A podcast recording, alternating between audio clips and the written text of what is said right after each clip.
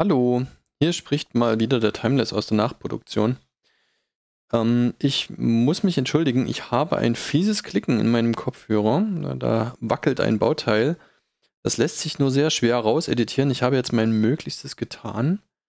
Um das ganz zu entfernen, würden aber meine Wörter und Sätze noch mehr zerrupft, als es jetzt ohnehin schon ist. Deswegen kann ich eigentlich nur darum bitten, das zu entschuldigen. Ich arbeite an einer Lösung, aber das Problem taucht auch in äh, folgenden Aufnahmen noch auf, also Aufnahmen, die jetzt noch in der Zukunft liegen für euch. Ja, wie gesagt, ich kann nur darum bitten, das zu entschuldigen und äh, mir das nachzusehen. Ich wünsche trotzdem viel Spaß mit der Folge.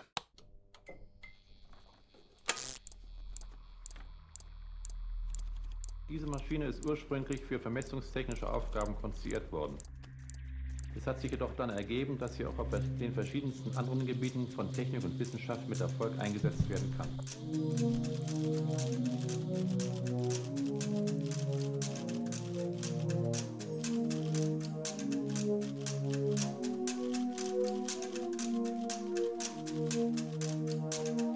Hi, are we on now? Scano, Cyril. Hallo Timeless. Und hallo an unsere Zuhörerinnen zum Schlüsseltechnologie-Podcast. Heute haben wir die Folge 51. Ja, wir müssen hier aufpassen, dass wir jetzt nicht uns in der Reihenfolge vertun, weil wir haben ja beim letzten Mal relativ spontan entschieden, die Folge 49 in zwei Hälften zu schnippeln. Und da die 50 schon verplant war, ist das jetzt hier die 51. Das heißt, es wird hier out of order, außerhalb der Reihenfolge aufgenommen. Äh, jetzt brauchen wir mal, mal gucken, ob uns das durcheinander bringt in der Postproduktion. Order! Order! Order! ja, John Burke ist leider nicht mehr Speaker, aber äh, die entsprechenden Clips findet man noch auf YouTube, äh, wenn man sich noch an diese äh, Glanzzeiten des Brexit erinnern möchte, sofern es im Brexit irgendwelche Glanzzeiten gibt, aber das ist eine andere Sache. Nee, nee. Ähm, das war damals äh, ja ein, ein Angriff auf äh, die äh, britische Gesellschaft. Äh, ui, ui, das. ich, ich wollte jetzt überleiten, das wurde aber ein bisschen dramatisch. Anyway, wir sprechen weiterhin über IT-Angriffe. Wir haben ja schon in der Folge 49 dafür die Grundlage gelegt. Äh, die Folge 49 sollte eigentlich Ablauf eines IT-Angriffs heißen. Die haben wir dann postfaktum noch umbenannt in Chartcode. Äh, deswegen ist diese Folge jetzt die Folge Ablauf eines IT-Angriffs. Denn beim letzten Mal hatten wir ja so im Prinzip die Grundlagen gelegt dafür, in irgendeiner Form einen IT-Angriff machen zu können, indem man äh, eben diesen Schadcode hat. Also man hat eine, eine Sicherheitslücke gefunden in einer Software, die andere Leute verwenden, hat dann dafür einen Exploit gebaut, also eine systematische Art und Weise, diese Sicherheitslücke auszunutzen und hat daraus sich dann einen äh, entsprechenden Virus oder Trojaner oder Wurm zusammengezimmert, zusammenprogrammiert, äh, zusammengeklöppelt und ja, warum macht man das jetzt? Also die ersten Computerviren oder Computerwürmer waren ja tatsächlich, ja, so wie eigentlich alles in der Informatik, waren erstmal rein akademische Antreiber, dass man erstmal gucken wollte, geht sowas eigentlich? Und das ist ja eine interessante Kuriosität, dass wir jetzt so dieses Verhalten eines biologischen Virus oder eines, äh, eines Wurmes, der sich vielleicht irgendwo im, äh, äh im Verdauungstrakt eines äh, größeren Lebewesens vermehren kann, dass wir dieses Verhalten jetzt auf eine gewisse Weise, Art und Weise nachstellen auf Computern und dann bringt man vielleicht noch eine witzige Nachricht zur Anzeige, so, haha, du, du bist jetzt hier infiziert worden, das ist ja interessant. Schreib uns vielleicht eine Postkarte, wenn du jetzt irgendwie diese Meldung gesehen hast, weil das wäre vielleicht ganz interessant zu sehen, wie sich das Zeug verbreitet. Und äh, dann könnte man vielleicht damit epidemiologische Studien machen wenn man gerade kein ja. biologisches Äquivalent zur Verfügung hat, was gerade durch die äh, Landen zieht. Aber das, das sind ja alles erstmal nur akademische Fragen. Das ist nicht das, was wir heute so als IT-Angriffe verstehen. Das ist dann doch schon ein bisschen ernster in der Größenordnung der Konsequenzen. Und deswegen soll es heute nicht nur um diesen, ja, eigentlich ersten Schritt gehen, sondern auch um den Rest dahinter. Okay, cool. Ich bin gespannt. Genau, also heute, heute infizieren wir tatsächlich Systeme okay. und bringen, holen dann da was raus. Ja, das Ding ist nämlich, ich hatte nämlich in der Folge 49 das, was wir bis dort besprochen haben, das sind Dinge, die ich zumindest schon mal gehört habe. Ne? Vielleicht jetzt nicht in der Detailtiefe, aber wo man zumindest schon mal so ein bisschen was angreift, äh, ähm, was mit dem Begriff anfangen konnte und den schon mal gehört hat. Aber jetzt äh, Topologie eines IT-Angriffs, das wird okay. Ja. Jetzt wird spannend. Genau, Ablauf mhm. oder auch Topologie. Denn wir haben es ja, wie wir bereits besprochen haben, in der Folge 23 mit, äh, oder war das 23? Nee, 27 war es, verteilte Systeme. Mhm Ich habe heute extra die Notizen vom letzten Mal auf, damit ich nicht die Dinge doppelt erzähle. Das heißt, ich habe nicht meine Episodenliste offen, das schnell nachzugucken. Nein, die Folge 27 waren die verteilten Systeme. Denn ja, die meisten Computer sind ja in irgendeiner Form vernetzt heutzutage. Und auch wenn man in ein Unternehmen hineingeht, äh, war es vielleicht früher in den 60er äh, oder auch noch 70er Jahren so, dass es einen großen Computer gab, der alles gemacht hat. Äh, das war so diese Zeit mit diesem berühmten Zitat des damaligen IBM-Chefs. Hm. IBM, die damals noch im wörtlichen Sinne International Business Machines waren, also halt eher so Lochkartensortierer und Schreibmaschinen hergestellt haben als Computer. Und, oder halt heutzutage Software.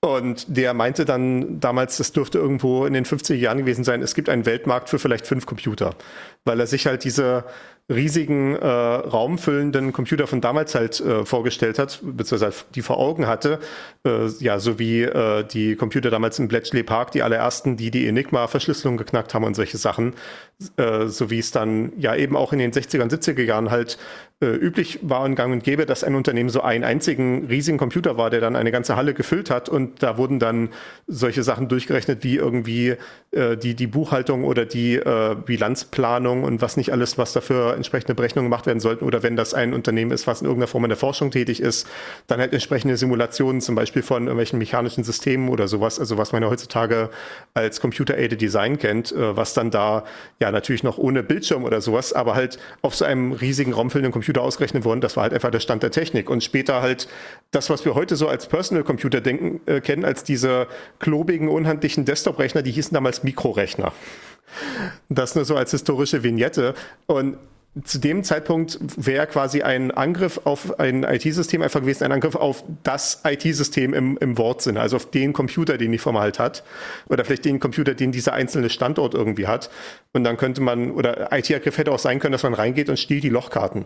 Oder das wäre ja auch quasi ein Angriff gewesen, wo man dann das, an das Programm rankommen könnte, was die da ausführen. Ja, genau, oder ein physischer Angriff, so mit äh, einem stumpfen Gegenstand. Ja, gut, also ich meine, diese Art von Angriff hatte ich jetzt in der äh, Definitionslegung in Folge 49, glaube ich, ausgeklammert. Also äh, ich glaube nicht, dass man auch als ein IT-Angriff oder auch einen Cyberangriff zählen würde, wenn ich jetzt einfach irgendwie mit dem Hammer auf dein Notebook einhaue, bis es nicht mehr geht. Also ja, das ist. Also ich habe IT angegriffen, aber es war kein IT-Angriff. Und ich glaube auch, dass es nicht so häufig auch heutzutage, wenn wir von IT-Angriffen reden, weil die Attraktivität des IT-Angriffs an sich ist ja, dass du den von überall machen kannst. Ne? Du kannst halt in einer Jurisdiktion sein, in der du mit einer akuten Strafverfolgung nicht zu rechnen brauchst. Äh, sei es halt, weil du jetzt gerade ein System angreifst von irgendeinem, äh, von einer gegnerischen Nation oder halt einfach eine, die kein Auslieferungsabkommen mit deinem Land hat. Mhm. Äh, das macht die Sache natürlich entspannter. Ne? Also wenn, wenn irgendwie mein Computer hier gehackt wird, dann weiß ich halt für zwar nicht, dass jemand von einer Straße weiter runter war oder jemand, der in äh, China oder Nordkorea oder wo auch immer sitzt. Wie ist das eigentlich? Ja, das, das ist eine interessante Frage jetzt. Jetzt haben wir ja Starlink oder es gibt Starlink. Da könnte man ja das jetzt auch alles von hoher See aus machen, oder? Das wäre ja jetzt viel besser. Ja. Ah, okay, uh, interessant. Äh, da, da, verweise ich auf die einschlägigen Rechtsexperten, die dann beurteilen können, unter welche Jurisdiktion es ist. Aber ist es nicht so, soweit ich das weiß, ist es doch so, dass immer die Gesetze gelten des Landes, äh, dessen Flagge das Schiff hat. Also im Zweifelsfall, hm. ja, wenn du dann irgendwie auf so einem äh, Kreuzfahrtschiff bist, dann meinetwegen Panama oder sowas. Aber äh, es ist jetzt nicht so, dass es komplett gesetzlos wäre. Okay, na gut. äh, aber wie gesagt, ich bin kein Rechtsanwalt, das ist keine Rechtsanberatung. Das müssen wir wie erschreckend häufig sagen in diesem Podcast und wahrscheinlich auch in allen anderen Podcasts. Ja. Nee, nee. Also wir wollen auf ein verteiltes System einen Angriff machen. Und das heißt, wir können uns wahrscheinlich auch nicht darauf beschränken, so einen einstufigen Angriff zu machen. Also wo wir einfach sagen, wir haben ein Virus und der findet seinen Weg irgendwie zu diesem Computer, wo wir hinwollen, sondern wir müssen quasi erstmal suchen, wir müssen quasi versuchen, diesen Computervirus so einzusetzen wie so ein Greifhaken. Ne, wir haben irgendwie unseren Greifhaken mit einem Seil dran, den schmeißen wir einfach mal auf das Gebäude hoch und dann wird er sich irgendwo verhaken und dann können wir daran hochklettern und dann gucken wir erstmal, wo wir rauskommen und dann müssen wir halt sehen, wie wir dann tatsächlich zu dem lohnenden Ziel kommen. Also ich werde wohl nicht auf irgendwie, um quasi in diese Metapher des physischen Angriffs jetzt komplett reinzugehen. Wenn ich den Wurfhaken irgendwie schmeiße, werde ich wohl kaum an dem Serverrack hängen bleiben damit, sondern ich werde wohl eher auf so einem Lüftungsschacht hängen bleiben. Und da muss ich halt sehen, wie ich von dem Lüftungsschacht auf dem Dach, äh, wo ich mich dann hochziehen kann, als nächstes irgendwie zu diesem Serverraum kommen kann. Äh, und da müsste ich dann halt durch die entsprechenden Räume halt irgendwie durch, müsste die entsprechenden Schlüsselkarten haben und so weiter und so fort. Und ganz ähnlich ist es eigentlich auch mit dem IT-Angriff, so von der grundsätzlichen Struktur. Also wenn man so ein Netz angreift, zum Beispiel eines Unternehmens oder auch einer Organisation, sei es eine äh, sowas wie eine NGO, wie seine äh, wohltätige Organisation oder Nichtregierungsorganisation, sei es sowas wie die UN, äh, sei es halt auch sowas wie eine Regierung oder zum Beispiel ja, zum Beispiel relativ bekannt war ja auch dieser Hack auf dem Bundestag vor einigen Jahren, mm, ja. wo dann auch ja die IT so einen relativen Offenbarungseid geleistet hat, von wegen, ja, wir müssen jetzt alles neu installieren. Äh, ja, was wahrscheinlich auch gar keine schlechte Idee ist tatsächlich, weil wie soll man sonst ausschließen, dass nicht noch irgendwo die Angreifer irgendwie drin sind im System, wenn man nicht alles neu installiert? Also ja, wahrscheinlich gar keine schlechte Idee am Ende. Ja. Ähm, aber das, das ist halt genau der Punkt. Man äh, fängt halt erstmal so eine Infektion an und die wird halt sich irgendwo verhaken. Irgendwo, wo es halt vielleicht ein besonders einfaches Ziel gibt. Vielleicht hat man auch irgendwie sich ein bestimmtes Ziel ausgespäht und äh, das halt äh, bewusst infiltriert, wo man da sich große Chancen ausgerechnet hat. Und das tut man dann halt entweder, indem man so einen Computervirus einschleust oder einen Computerwurm, also in irgendeiner Form versucht, Schadcode auszuführen auf irgendeinem der Geräte, was in diesem Netzwerk drin ist das könnte dann halt zum Beispiel halt sein, eben der Rechner eines Mitarbeiters, der halt relativ unbedarft auf eine E-Mail geklickt hat, die äh, einen schnellen Gewinn versprochen hat oder vielleicht auch eine E-Mail, die dann, äh, wo jemand schon mal recherchiert hatte, wie dann der Vorgesetzte für diesen Mitarbeiter heißt und dann sah das so aus, als ob die Mail vom Vorgesetzten kommt und der Vorgesetzte sagt, hier ist der ganz wichtige Bericht, der sofort weitergegeben werden muss und dementsprechend den Benutzer dazu animiert hat, das dann zu dieser Datei zu öffnen und damit den Schadcode auszuführen durch eben Ausnutzung einer Sicherheitslücke. Und da sieht man eben, dass es nicht nur unbedingt darum geht, dass man so eine, dass man so einen reinen Exploit irgendwie macht. Wir hatten ja zum Beispiel besprochen in der letzten Folge dieses Beispiel Remote Code Execution. Also jemand geht zum Beispiel auf eine Webseite und da sind zum Beispiel präparierte Bilddateien drin, die dann dadurch, wie sie präpariert sind, sofort dazu führen, dass auf, auf deinem Rechner äh, Schadcode ausgeführt werden kann. Und das ist eine relativ kritische Art von Sicherheitslücke, also beziehungsweise eine der kritischsten Formen von Sicherheitslücken, weil das halt ja ziemlich viele Schutzmaßnahmen einfach direkt umgehen kann. Und halt auch zum Beispiel diese, eben diese Schutzmaßnahme, dass der Mensch selber drüber nachdenkt, ist das jetzt hier vielleicht gerade ein Betrugsversuch, wenn ich dazu gebracht werden soll, irgendein Programm zu starten oder sowas. Mhm, ja. äh, das ist dann natürlich bei diesem Beispiel Webseite mit infizierten Bildern äh, sind da quasi sehr viele Schutzmaßnahmen schon nicht mehr effektiv, weswegen das dann halt eine hohe Gefährlichkeitsbewertung kriegt. Aber das sind ja nicht alle Sicherheitslücken. Es gibt halt auch weniger starke oder als weniger schlimm klassifizierte Sicherheitslücken, die dann zum Beispiel erfordern, dass der Nutzer in irgendeiner Form kooperiert. Vielleicht, dass der Nutzer sogar dazu animiert wird, irgendwo eine äh, besondere Administratorenberechtigung zu vergeben. Also, äh, dass man den Nutzer dann vielleicht dazu bringt, dass man irgendeinen Vorwand sich konstruiert, warum der Nutzer jetzt definitiv, wenn gleich da irgendwie so eine Warnmeldung kommt, auf OK klicken soll, auch wenn die Warnmeldung eigentlich ganz gefährlich aussieht. Das ist dann dieser Social Engineering Aspekt von der ganzen Sache. Also man, ja, man macht hier das Engineering, also die, die Ingenieursleistung nicht an dem Computer selber in der Form, dass man so eine Sicherheitslücke findet und da die technischen Schutzmaßnahmen umgeht, sondern man umgeht die Schutzmaßnahmen in den Köpfen der Leute ja. die halt eigentlich die Organisation vor so einem äh, Angriff schützen sollen. Und das ist ja nun mal leider bei, äh, im Falle des IT-Angriffs insbesondere sind das wirklich alle Leute. Äh, beziehungsweise das ist ja nicht nur der IT-Angriff. Also wir haben auch auf Arbeit solche Schulungen, wo es um sowas wie Physik, physische Sicherheit der Gebäude geht, wo dann zum Beispiel einem regelmäßig mal gesagt wird, äh, wenn du irgendjemand auf dem Gang siehst, der keinen Firmenausweis am Hosenbund befestigt hat, dann soll man die Person mal ansprechen und sowas. Und das, das wird einem auch immer wieder eingetrichtert. naja, ne, quasi, naja, ist jetzt nicht unbedingt gleich sofort Alarm schreien und die 110 wählen, aber halt mal quasi darauf hinwirken, so, Mensch, äh, sind Sie irgendwie Gast hier, haben Sie sich verlaufen, wir gehen mal zum Empfang miteinander, ne? quasi diese Person halt aus dieser freien Bewegungssituation rausbekommen. Ja. Und ich kann das auch total verstehen, warum das immer wieder in solchen internen Schulungen wiederholt wird, weil das natürlich so eine Sache ist, die man halt normalerweise im sozialen Kontakt nicht drin hat, irgendwie fremde Leute anzusprechen, mit denen man nichts zu tun hat äh, wo man dann so denkt, ja, ach, der hat sicherlich seine Karte nur am Platz liegen lassen oder sowas, das wird schon passen. Ne? Ähm, ja, das ist eine interessante Frage, weil, also ich persönlich bin das schon gewöhnt, ne? aber in so einem großen Unternehmen, wie du ja beschäftigt bist, da ist es ja so, ja. du fühlst dich ja jetzt nicht dort direkt irgendwie im Hausrecht oder so. Ja, ja, genau. Ne? Bei mir sind eben die Personenkreise, halt mit denen so ich da zu tun habe, deutlich, deutlich kleiner immer. Deswegen fällt das viel eher auf, ja. Okay. Ja, ne? Ich meine, das ist ja auch so, das ist halt auch ja ein etwas größeres Büro. Wenn, wenn sich jetzt jemand meine konkrete Tischgruppe hinsetzen würde, ne? Ich meine, das kommt auch vor, dass sich da mal neue Leute hinsetzen. Vielleicht halt irgendwie ein Kollege, der aus einem anderen Büro zum Besuch ist und mal halt für einen Tag mal da sitzt, ne? Äh, das kommt ja alles vor. Also das muss nicht unbedingt sein, dass das sofort hier jemand ist, der sich unberechtigt Zugriff verschafft hat oder so. Äh, der muss nicht sofort vom Feld gejagt werden, aber dann äh, fällt einem das zumindest irgendwie mal auf und dann fühlt sich dann halt auch, man ja, so, dass man ein Mandat hat, mit dieser Person mal eine Interaktion zu machen. So, ach Mensch, äh, wer bist denn du, von welcher Abteilung kommst du und so weiter. Und dann könnte man dann, äh, dann könnte vielleicht man dadurch einen unberechtigten Besucher so ein bisschen ins Schwitzen bringen, wenn man ja. dann so detaillierte Nachfragen stellt, entsprechend der konkreten Abteilung, der man halt beschäftigt ist und den, äh, dem Arbeitskontext, den man halt hat. Mhm.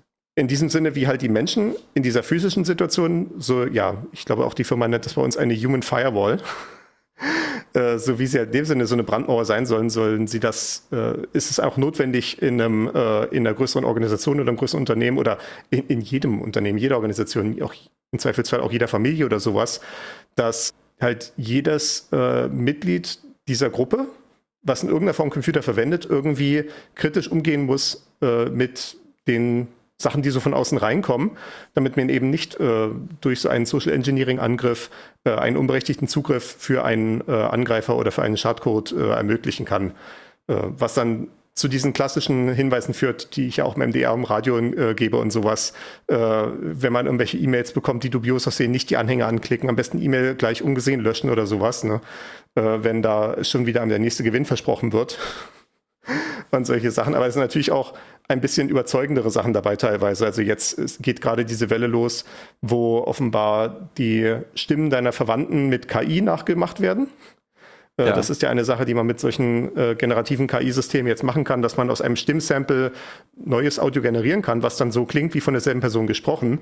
Äh, Im Deutschlandfunk Nova hatten sie das neulich in den Nachrichten mal so ein Beispiel, wo dann der Nachrichtensprecher da quasi ein, eine Nachricht auf Spanisch vorgelesen hat, obwohl er gar kein Spanisch kann, weil das halt die KI quasi für ihn gemacht hat auf Grundlage der hinreichend verfügbaren Sprachsamples, die es von dieser Person halt gibt, weil natürlich er ein Radiosprecher ist. Aber wir alle hinterlassen halt irgendwo äh, solche Sprachaufzeichnungen heutzutage, sei es halt irgendwelche Sprachnachrichten bei WhatsApp oder sei es halt irgendwelche Videos auf äh, Instagram, YouTube und so weiter. Da haben wir wahrscheinlich alle in irgendeiner Form heutzutage irgendeine Art von äh, Audio-Fingerabdruck, der dann für diese Zwecke eingesetzt werden kann. Und das wäre dann halt so ein ganz spezifischer Social Engineering-Angriff, der auf einzelne Personen raufgeht, also wo man halt wirklich die konkrete Verbindung dieser Person zu einer anderen ausnutzt und äh, halt dieses eine konkrete Sprachsample verwendet. Äh, wenn jetzt irgendwie jemand bei dir anruft und äh, gibt sich jetzt deine Tochter aus und klingt dann halt auch genauso wie deine Tochter, hat das natürlich einen anderen Impact, als wenn das einfach irgendeine beliebige Person ist. Ich meine, im Rahmen vom Enkeltrick funktioniert das dann natürlich, weil das eventuell äh, ältere Leute sind, die schon nicht mehr die entsprechende geistige Kapazität haben, um in dem Moment mitzubekommen, dass das gar nicht die eigene Tochter oder der eigene, die eigene Enkelin ist. Äh, aber das betrifft jetzt auch teilweise Leute, die auf jeden Fall noch in ihren geistigen Kapazitäten uneingeschränkt sind oder zumindest noch hinreichend auf der Höhe sind, dass es sie mit diesen alten Maschen nicht betroffen hätte, was jetzt durch äh, KI-Systeme eben auch möglich wird. Und ja, das ist dann so ein Beispiel für so einen gezielten Social Engineering Angriff, was dann Spare Phishing heißt. Also Phishing kennt man ja vielleicht halt mit diesen E-Mails, wo versucht wird, einem irgendwie persönliche Daten aus der Tasche zu ziehen wo ja. dann so behauptet wird, hier, wir sind Ihre Bank, äh, Sie müssen jetzt sofort hier Ihren Login überprüfen, ansonsten sperren wir Ihr Konto und Ihr ganzes Geld ist weg. Und hier ist irgendwie die Seite von der Sparkasse Sachsen-Anhalt oder so, aber es ist dann halt statt äh, Sachsen-Anhalt ist es halt, äh, keine Ahnung, Sachsen-Unhalt. Und ja. wenn man das dann halt nicht sieht, indem man, dass die Domain halt anders ist, dann gibt man da, dann sieht man da halt eine Webseite, die halt so aussieht wie die, die man eigentlich erwarten würde bei der Bank und äh, gibt dann da halt seine persönlichen Daten ein. Das ist eben Phishing und das ist ein relativ grobmaschiges äh, System, relativ grobmaschiges Netz, was da ausgeworfen wird, weil halt gehofft wird, wir schicken das jetzt einfach mal an 100.000 Deutsche, irgendwer von denen wird bei der Sparkasse Sachsen-Anhalt sein und irgendwer von denen wird drauf reinfallen, dann wird es sich wieder lohnen. Äh, weil halt die Kosten, solche Spam-Mails zu verschicken, halt äh, viel zu gering sind. Mhm. Ähm, äh, hingegen das Spearfishing, wie gesagt, ist halt so ein gezielter Angriff. Und so eine Art, das kann durchaus halt auch eine Möglichkeit sein, wie man sich halt in so einem großen Unternehmen Zugriff verschaffen kann. Also entweder halt der breit gestreute Angriff, dass man sagt, zum Beispiel, ich schicke jetzt einfach mal an alle, äh, an alle E-Mail-Adressen, die ich irgendwie aus meinem, äh, die ich irgendwie aus dem, äh, den, den dunklen Kanälen mir geholt habe, die auf telekom.de enden, schicke ich mal solche E-Mails hin von wegen hier, hallo, wir sind die Administratoren von der Telekom IT, bitte überprüfen Sie heute Ihr Passwort. Und wenn dann diejenigen bei der Schulung nicht aufgepasst haben oder vielleicht gerade unaufmerksam sind, weil sie schon ja zehn andere Dinge gleichzeitig machen müssen, geben sie ihnen dann da ihr Passwort für ihr Benutzerkonto ein und das können dann die Angreifer verwenden, um dann da auf irgendwelche Systeme damit Zugriff zu nehmen mit diesen äh, echten Benutzernamen und Passwörtern. Das wäre dann eben das breit gestreute Phishing an der Stelle, also ein breit gestreutes Social Engineering. Oder man macht dann Spare Phishing, dass man versucht rauszubekommen, bestimmte Personen, die besonders interessanten Zugriff haben, von denen kriegen wir jetzt raus, wie die Chefs heißen, in was für Projekten die vielleicht gerade äh, verwickelt sind. Irgendwie vielleicht kriegt man raus über einen, äh, vielleicht über sowas wie Wirtschaftsnachrichten, dass da gerade Gespräche stattfinden mit einem anderen Unternehmen, mit dem ein Vertrag unterzeichnet werden soll. Und dann schreibt man dieser Person eine E-Mail, hallo, ich bin dein Chef, hier ist der wichtige Vertrag, den du jetzt sofort weiterschicken musst und was nicht alles. Und äh, kann dann halt darüber, dass das halt alles grundsätzlich plausibel klingt, äh, dann erreichen, dass vielleicht dieser Angriff dann Erfolg zeitigt und man dann einen Zugriff auf das System bekommt ebenso eine Erstinfektion dadurch einschleusen kann. Mhm. Du hast jetzt, oder ich habe jetzt, hab jetzt gerade gesehen, wir haben, haben das beim letzten Mal schon verlinkt, bei der letzten Aufnahme. Ähm, hier unten ist der Vortrag Hirne hacken verlinkt. Ne? Der ist in dem ja. Zusammenhang mal stark zu empfehlen. Ja, genau. Äh, sehr interessante Sache. Das, genau, das ist von Linus Neumann, äh, bekannt als einer der Sprecher des Bundesvereins des Chaos Computer Club. Und der sich beruflich halt auch sowas beschäftigt, der hat äh, auch einen Background hat in Psychologie, also der eigentlich Psychologie mal studiert hat und halt auf diese Art und Weise äh, Unternehmen darin berät, wie sie ja eben diese menschliche Firewall, diese menschliche Feuerwand äh, halt stärken können und was für Maßnahmen halt funktionieren, was für Maßnahmen nicht funktionieren.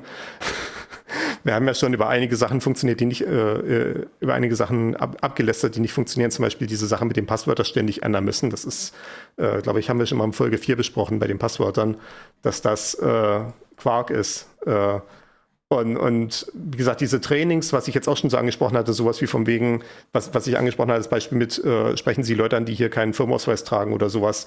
Äh, solche Trainings finden natürlich in den meisten Unternehmen auch statt, was IT-Sicherheit angeht. Also sowas halt wie zum Beispiel, wie gesagt, bei komisch aussehenden E-Mails nicht auf die Anhänge klicken, wenn irgendwie der Computer fragt nach Administratorprivilegien nicht zustimmen oder sowas. Wenn jemand anruft und gibt sich aus, die Firma IT zu sein, dann ist es nicht. Und wenn der fragt nach einem Passwort, dann ist das auch nicht die Firma IT, sondern Betrugsversuch und solche Sachen. Und äh, das kann man halt schulen und schulen, wie man will, aber es hat offenbar, was die Empirie dann hergibt, keinen signifikanten Auswirkungen darauf, dass tatsächlich die Sachen sicherer werden in irgendeiner Form. Ja, man schult eigentlich bei ja. sowas eher gegen das Vergessen an, habe ich mir sagen lassen. Ja, gut, das, ja, das, das ist durchaus, das Argument ist nicht von Hand zu weisen, aber äh, wie gesagt, die, also die Empirie, die da in dem Vortrag ausgebreitet wird, äh, soweit ich mich erinnere, ist, dass dieser Effekt davon doch deutlich geringer ist, als man erhoffen würde. Mhm. Und man kann halt auch nicht äh, die Leute jede Woche nachschulen. Ja, genau. Das ist halt auch unrealistisch. Ich, das, das muss ich mal loswerden jetzt sagen, weil ich habe ich hab jetzt neulich gerade diese Woche der Aufnahme äh, so einen Bericht gelesen, dass offenbar die Handhygiene bei den Leuten zurückgegangen ist. Also selbst im Vergleich zu vor Corona, äh, da hatten sie dann so eine Statistik, dass es bei dass es bei den Männern irgendwie sieben Prozent gab, die sich nicht die Hände waschen nach dem Klogang. Und dann hatten sie es mal jetzt nachgemessen nach der Pandemie. Oder nee, es waren vorher, äh, vorher, waren vorher 7%, jetzt sind es 10%. Also es ist trotz dass während der Pandemie ständig über Handhygiene und äh, Händewaschen so geredet wurde, ist es halt schlechter geworden. Und äh, die Studienautoren meinten dann auch so, ja, das hat wahrscheinlich halt damit zu tun, dass die Leute halt davon genervt sind und halt äh, quasi Reaktanz zeigen. Ne? Also quasi, wenn man äh, sich das halt nicht vorschreiben lassen wollen, das aus Prinzip deswegen nicht machen. Und was dann war das Kuriose war an der Stelle, ist, dass die äh, Studienautoren dann am Ende gesagt haben, ja, wir schlagen hier als äh, Intervention vor, dass man auf öffentlichen Toiletten Hinweise per Lautsprecher abspielen soll, darauf sich ordentlich die Hände zu waschen und am besten wieder mit dieser Regeln von wegen 20 Sekunden hier zweimal Happy Birthday singen und solchen Kram, also was wir ja alles gehört hatten während äh, der Pandemie. Und äh, da dachte ich so, Leute, habt, habt ihr nicht den ersten Teil eurer Studie gelesen über Reaktanz? Das wird dazu führen, dass es noch weniger Leute machen. Nur so aus Prinzip, ja. um sich nicht vom großen Bruder alles vorschreiben zu lassen. Ja. Egal, ob es sinnvoll ist oder nicht. Aber, und ich habe so ein bisschen auch das Gefühl, naja, ich, ich hoffe ja, dass das nicht ein Effekt ist, der durch diese Schulung eintritt, weil die Leute vielleicht das auch rational nachvollziehen können. Aber andererseits, man könnte natürlich auch rational nachvollziehen, warum Händewaschen eine gute Idee wäre. Ne? Anyway. Da müsste man einen, dann einfach Absatz. mal... Ich muss mal den Nick ja. angucken. Äh, eine kleine Empfehlung zu einem, einer Medizinerserie äh, Anfang des 19., Anfang des 20. Jahrhunderts. Da wird sehr deutlich, warum man sich die Hände waschen sollte. Ja, sehr gut. Man Anfang des 20. Jahrhunderts, also in 1900er Jahren? Ja, genau, oder? richtig. Da geht es um eine, The Nick, das ist äh, eine, eine Serie über das Knickerbocker Krankenhaus in New York, 1900, ich weiß nicht, 1, 2, 3 oder sowas. Ah ja. Genau. Also die Serie selber ist von 2014 bis 15, Richtig, aber ja. der Inhalt ist quasi Spiel ah ja, zu dieser Zeit 1900 ja. in New York City, ja, ja. Genau, jedenfalls, wir sind immer noch im ersten Absatz, müssen wir ein bisschen weitergehen. Wir haben jetzt also unsere erste Infektion geschafft, also aus Sicht des Angreifers halt, haben wir es geschafft. Ne? Wir sind jetzt in irgendeinem dieser ganzen Computer drin, in diesem riesigen verteilten System eines Unternehmens oder einer Organisation oder äh, was auch immer. Wir wollen jetzt damit irgendwas Interessantes anfangen. Also vielleicht ist ja auch das das System, was wir schon infizieren wollten. Ne? Zum Beispiel, wenn man einen Botnet bauen möchte, äh, dann ist ja ein durchaus bekannter Ansatz, äh, man nimmt sich irgendwelche schlampig programmierten IoT-Geräte, wie wir zum Beispiel vor Beginn der Sendung besprochen hatten. Und äh, da äh, kann man dann über einen Exploit zum Beispiel auf irgendwelchen Thermostaten Schadcode ausführen und äh, sich diese Geräte als Teil eines Botnets gefügig machen. Und dann könnte einfach schon der Punkt sein, dass man sagt, okay, das reicht mir jetzt. Jetzt habe ich so ein Botnet von irgendwie 100.000 Thermostaten, die für mich äh, Code ausführen können. Und das verkaufe ich jetzt auf dem äh, Untergrundmarkt weiter an den nächsten Akteur in, diesem, in dieser kriminellen Branche, der dann zum Beispiel damit dann Spam-Mails verschickt. Also der dann sich auf diese 100.000 Thermostate einloggt, äh, dem ich das quasi as a Service verkaufe, den Zugriff auf dieses Botnet und dann äh, kann halt von dieser Geräte 1000 Mails schicken und dann erklärt das so ein Teil davon, warum wir, warum ich ständig in meinem E-Mail-Postfach äh, Beschreibung habe, wie ich tolle Pillen bestellen kann. Äh, also es, es, kann auch so einfach sein, aber natürlich der interessantere IT-Angriff als solcher ist ja derjenige, der gegen große Organisationen stattfindet. Äh, das sind quasi die Sachen, die dann auch in den Nachrichten landen. Sowas halt, wie gesagt, wie der Bundestagshack damals. Äh, sowas wie, ja, im Prinzip alle größeren Datenleaks, die man hat. Jetzt gerade war diese Sache mit äh, 23andMe, also so ein DNA-Sequenzierungsanbieter, wo ich mir schon so dachte, also, warum, so, warum sollte man das irgendwie machen? Ja, das, das, war dann halt irgendwie, damit die Leute dann sehen können, ach, guck mal, ich, ich, ich dachte mal, ich bin Ire, aber ich habe nur 80 Prozent irische Abstammung und zu 20 Prozent bin ich irgendwie Schäferhund, keine Ahnung. äh, okay. Und ja, und jetzt sind halt dort die ganzen Kundendaten rausgetragen worden von halt mehreren zehn Millionen Personen. Und äh, da, natürlich, jetzt ging schon heute die entsprechenden Witze auf Mastodon rum, von wegen, äh, bitte denkt daran, eure DNA zu ändern. So, so wie dieser klassische Hinweis mit, denkt daran, eure Passwörter zu ändern. Mhm. Äh, der Witz ist natürlich, dass das nicht geht, so ohne weiteres. Also ich meine, wir haben einiges an Technologie ermöglicht, aber das noch nicht. Und hätte auch wahrscheinlich interessante Implikationen, wenn man seine DNA einfach beliebig ändern könnte. Das äh, werden wir jetzt hier nicht äh, verhandeln. Ähm, ja, also solche Hacks passieren ja ständig. Wie kommt es also dazu, wenn man doch eigentlich nur den äh, Rechner äh, einer äh, Teamassistentin irgendwo infiziert hat? Das ist dann der Schritt Privilege Escalation und der Schritt Lateral Movement. Also jetzt kommen hier die Fachwörter rein, dementsprechend wird es Englisch. Äh, Privilege Escalation, also die, die Privilegienausweitung, bedeutet, dass man wahrscheinlich mehrere Exploits in der Kette verwendet, und ich glaube, ich habe das beim letzten Mal schon kurz angerissen, mhm. äh, dass man mehrere Exploits hintereinander verwendet, um schrittweise immer weitergehenden Zugriff zu erlangen. Also vielleicht hat man diesen Fall, man hat irgendwie eine Webseite mit einem infizierten äh, Bild, einer infizierten Bilddatei, hat jetzt einen der Benutzer in dem Netzwerk dazu bekommen, diese Webseite, Webseite zu öffnen, konnte dann dementsprechend da einen Schadcode ausführen, um zumindest schon mal diesen Browser-Tab zu übernehmen. Also die Sandbox, siehe Folge 23, wo wir Sandboxing besprochen haben, die Sandbox, wo der Browser-Tab drin läuft, ist jetzt also infiziert, führt jetzt Schadcode aus.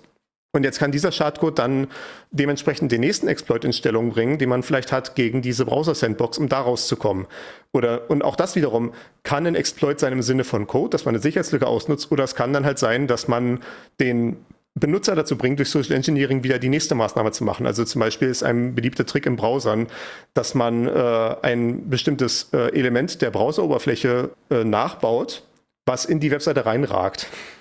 Also man kennt das ja zum Beispiel, wenn man sowas wie, es gibt ja zum Beispiel diese Möglichkeit, dass Webseiten Benachrichtigungen schicken können und ah. äh, man versucht jetzt äh, den Benutzer dazu zu kriegen, sowas zu machen, dann würde, könnte man das ja quasi auch so einfach darstellen, als ob man sowas machen will. Aber da es halt über die Webseite darüber ragt, kann man es auch in der Webseite selber anzeigen und das kann der Benutzer jetzt zumindest ohne ganz genau hinzugucken, nicht ohne weiteres unterscheiden. Oder man könnte auch zum Beispiel einfach ein Fenster erscheinen lassen, was wie ein normales Windows-Dialogfenster aussieht und irgendwie fragt nach, hier, äh, Updates sind bereits im Installieren, geben Sie jetzt Ihr Passwort ein, um die Installation zu starten. Und dann könnte der Benutzer dadurch animiert werden, eben dieses Passwort einzugeben, weil er das vielleicht ohne weiteres nicht sehen kann, dass diese Pixel jetzt eben nicht vom Betriebssystem kommen, sondern von der Webseite. Und dann hätte man auch wieder im Zweifelsfall irgendwie eine, äh, zum Beispiel ein Passwort ausgeschleust oder man hätte irgendwo eine Möglichkeit erlangt, äh, dann über ein weiteres Passwort Zugriff zu nehmen auf den nächsten Teil des Systems. Mhm. Ja, okay. Und so kann man dann schrittweise quasi aus diesen Sicherheitsmechanismen versuchen auszubrechen. Wie gesagt, entweder durch tatsächliche Sicherheitslücken, die man ausnutzt, oder durch weitere, ja, durch, durch weitere Betrugsversuche gegen den Nutzer, durch weiteres Social Engineering. Und wenn man dann zum Beispiel irgendwann das ganze System übernommen hat, also man hat jetzt äh, die Kontrolle erlangt durch diese Kette von Eskalationen, dass man jetzt diesen ganzen Computer des äh, Mitarbeiters infiziert hat, vielleicht hat man sich da eingenistet, sodass das auch nicht durch einen einfachen Neustart zu beheben wäre, das Problem, äh, dann guckt man für gewöhnlich erstmal nach, was gibt es denn hier eigentlich so um uns herum? Ne? Wir sind ja in so einem Netzwerk drinne. Wir gucken mal, was wir vielleicht alles so sehen können in diesem Netzwerk. Ne? Wir haben eine IP-Adresse in dem Netzwerk. Probieren wir mal andere IP-Adressen, die so ähnlich sind, im selben die in demselben Subnetz rumhängen. Vielleicht sind wir hier die äh, 192, 168, 023. Na, probieren wir mal die 24, probieren wir mal die 25, probieren wir mal die 1 vorne äh, äh, hinten. Und äh, gucken mal, was wir da so für Maschinen finden. Vielleicht haben die ja irgendwelche äh, Netzwerkdienste, die wir äh, irgendwie angucken können. Ach, guck mal, da drüben läuft ein Mail-Server. Und das ist ja auch äh, der XIM in der Version 487. Dafür habe ich doch auch noch einen Exploit irgendwo rumzuliegen. Und dann beginnt diese Phase namens Lateral Movement. Also man nutzt den aus, man nutzt diesen Zugriff auf ein Teilsystem aus, um andere verwundbare Systeme im Netzwerk aufzuspüren und anzugreifen. Also lateral heißt in dem Fall seitwärts und Movement halt Bewegung, also halt die Seitwärtsbewegung zu anderen Systemen im Netz. Also man geht nicht unbedingt tiefer rein direkt, sondern man breitet sich erstmal aus. Ein und das hat zwei Gründe grundsätzlich. naja, genau, ne? man metastasiert. Ah, okay, ja. Äh, ich hatte eher an den Krebs, der seitwärts geht, gedacht. Ach so, uh. Gut, dann äh, habe ich jetzt ein bisschen dunklere Metaphern, aber ja, es, es passt beides wahrscheinlich. Genau. Man man versucht erstmal so viele Systeme wie möglich erstmal zu infizieren, zu erreichen, weil natürlich das die Gelegenheit für den Verteidiger verringert, diese Infektionen zu, äh, einzugrenzen. Na, wenn man jetzt nur ein System infiziert, eines bestimmten Nutzers, und der stellt vielleicht fest, das verhält sich ein bisschen komisch, das System, könnte man das System einfach neu installieren und dann wäre halt die Infektion damit gebannt. Wenn natürlich schon zehn Systeme infiziert sind oder äh, 1000 oder 10.000, dann wird das Ganze natürlich ungleich schwerer. Dann muss man im Zweifelsfall dann die ganze Firma runterfahren, um diese Infektionen äh, dann tatsächlich auszutreten. Äh, mhm, das ist ja. die eine Sache. Die andere Sache ist natürlich, dass man, während man sich äh, seitwärts bewegt, auch vielleicht irgendwann wertvollere Systeme trifft. Also wenn ich jetzt äh, zum Beispiel äh, das System eines Buchhalters infiziere, dann ist das vielleicht für einen, für so einen IT-Angriff nicht besonders interessant. Also die können vielleicht interessante Dokumente haben, die ausgeschleust werden können. Denn natürlich, äh, diese ganzen infizierten Systeme halten natürlich Verbindungen zum Mutterschiff. Also da wird es dann irgendwo eine Zentrale geben, mit der sie dann reden. Das heißt dann für gewöhnlich Command- und Control-Server also ein äh, Kommando- und Kontrolldienst. Äh, mit dem halten die dann über äh, entsprechende, möglichst dann auch abgesicherte und unauffällige Kanäle Rücksprache. Man könnte zum Beispiel sowas wie unauffällige Rücksprache könnte auch zum Beispiel heißen, dass man immer nur dann Netzwerkverkehr macht, wenn der Nutzer Netzwerkverkehr macht, sodass es nicht auffällig ist, dass der Rechner vom Buchhalter plötzlich 24 Stunden am Tag durch die Gegend funkt. Ja. Äh, sowas kann das heißen. Und man hält halt Rücksprache mit, der, mit dem Mutterschiff. Das äh, Mutterschiff kann dementsprechend sehen, quasi wie breit, wie weit haben wir uns jetzt schon ausgebreitet in diesem Netz, äh, wie viele Infektionen haben wir, wie viele andere Systeme können wir noch versuchen zu, äh, zu infizieren. Und da können dann auch die entsprechenden, ich sage mal, Betriebsleute von diesem äh, kriminellen Unternehmen dann reingehen und äh, angucken, was sie so vorhaben, was sie so vorfinden, können sich mal so die ganzen Festplatten durchsuchen, die sie da schon haben. Vielleicht gibt es ja schon irgendwelche interessante Dokumente, die man ausschleusen kann, so für die späteren, was heißt Ransom auf Deutsch? Ich komme gerade nicht auf das Wort. Ähm, äh, Lösegeld. Ja, für, für, spätere Lösegeldforderungen, genau, ne? Ähm, ja, für Erpressung, genau, das war das Wort. Ähm, kann man ja schon mal alles ausschleusen. Und Während dieses Lateral Movements kann es halt sein, dass man ein wertvolles System erreicht, wie zum Beispiel das System eines Netzwerkadministrators oder eines äh, oder halt einer anderen IT-Person mit besonderem Zugriff. Und äh, das ist natürlich dann interessant, weil das ist dann zum Beispiel derjenige, mit dem du dann in die, die Privilege Escalation weitermachen kannst, nicht auf dem Gerät selber, sondern in dem Netzwerk an sich zu den zentraleren Punkten dieses IT-Systems kommen kannst, zum Beispiel zu so etwas wie so einem Authentifizierungsserver. Das haben wir ja beim letzten Mal auch besprochen äh, in der Folge 49, diese Sache, dass grundsätzlich ein sehr wertvolles Ziel ist, äh, in sowas reinzukommen wie so ein Active Directory, also so ein System, der sich um die Authentifizierung und Autorisierung von Benutzern kümmert. Mhm, Denn ja. dann kann man sich als Angreifer einfach selber äh, Benutzerkonten mit maximalen Berechtigungen ausstellen und hat dann quasi den Hauptschlüssel fürs ganze Gebäude nur halt in IT-Form. Äh, das ist dann natürlich der Hauptgewinn, weil dann kann man sich einfach frei überall bewegen. Hm. Ja. Äh, und ja, dementsprechend halt dieses Lateral Movement, wie gesagt, die äh, das Risiko verringern, dass man irgendwie, dass die Infektion ausgetreten werden kann und dann diese wertvolleren Ziele finden, mit denen man dann die Infektion richtig tief reingraben kann. Okay, ja.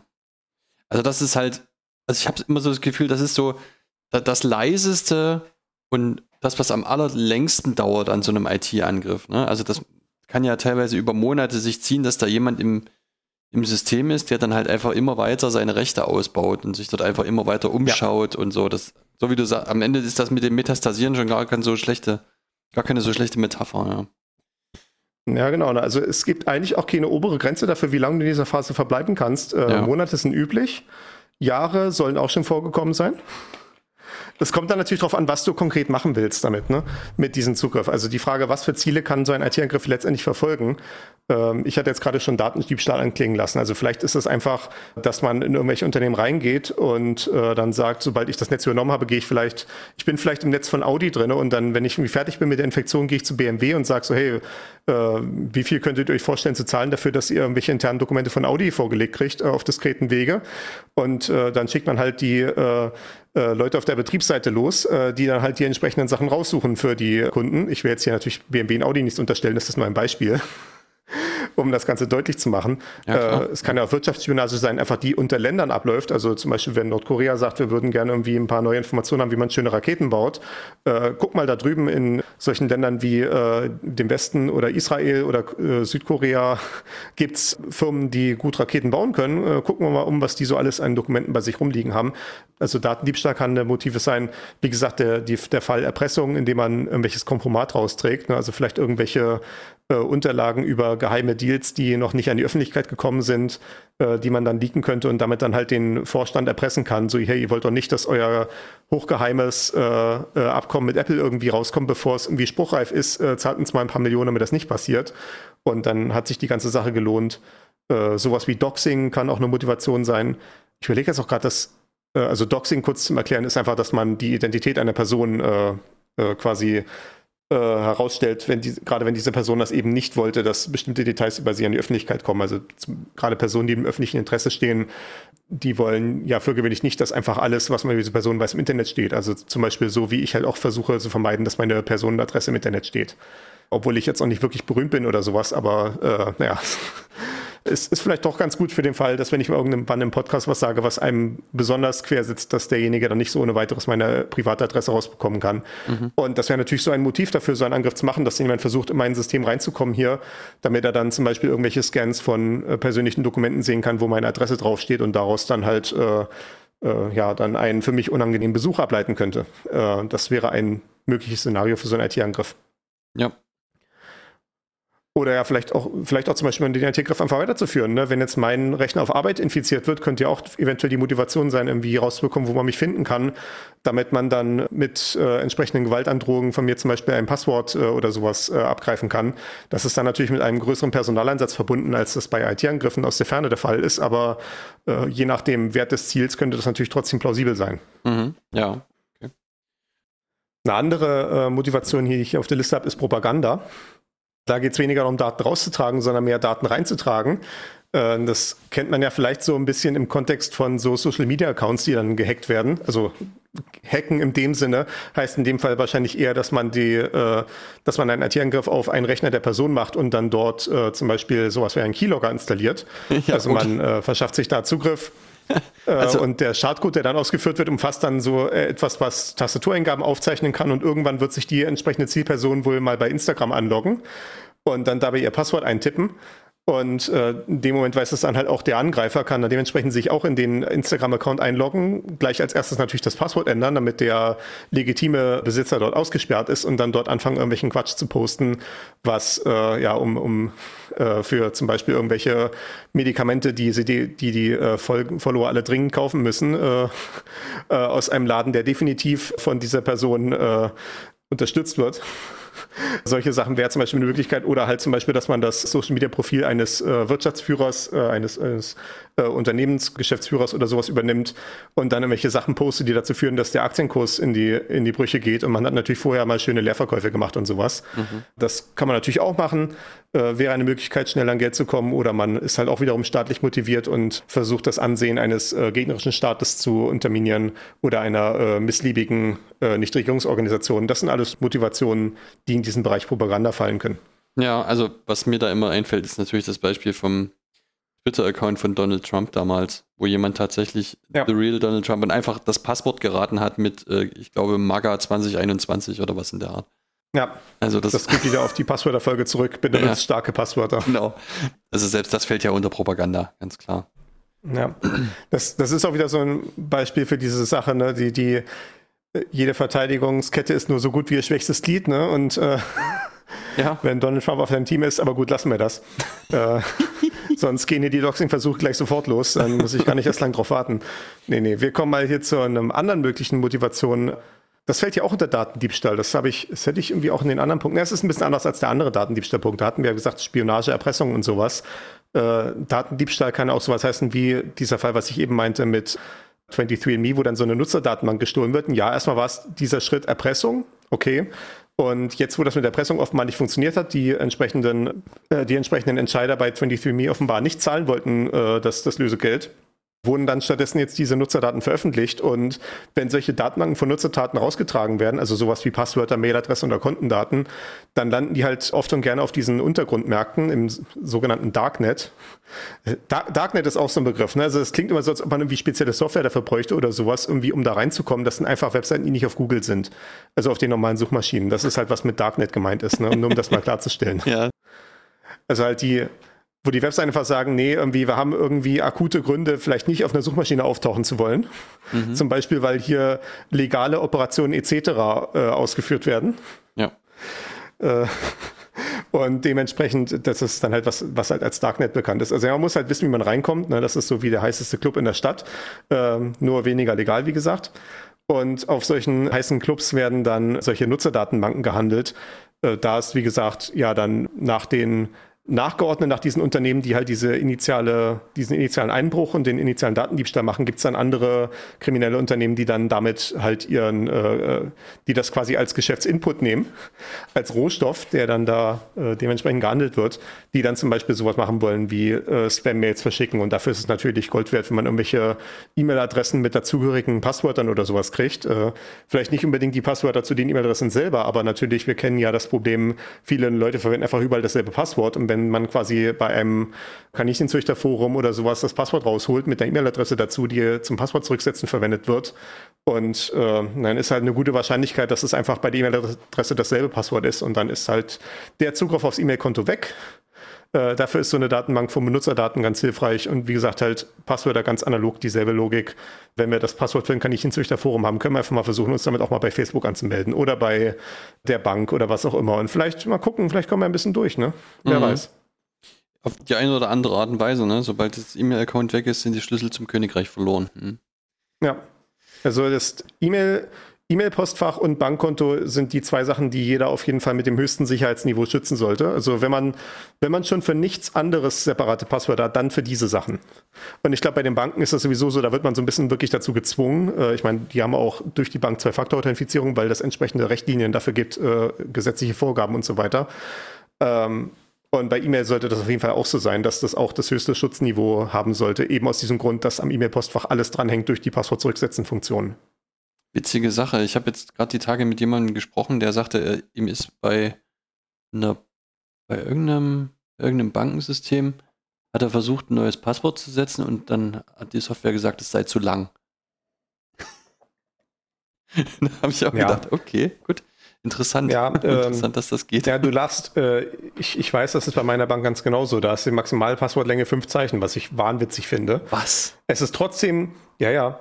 Ich glaube, die Logik dahinter ist halt, dass das dass die äh, Nutzer das halt auch wirklich sich merken sollen. Und bei einer kurzen Passwortlänge ist das halt wahrscheinlicher, dass sie sich auch wirklich merken und nicht aufschreiben.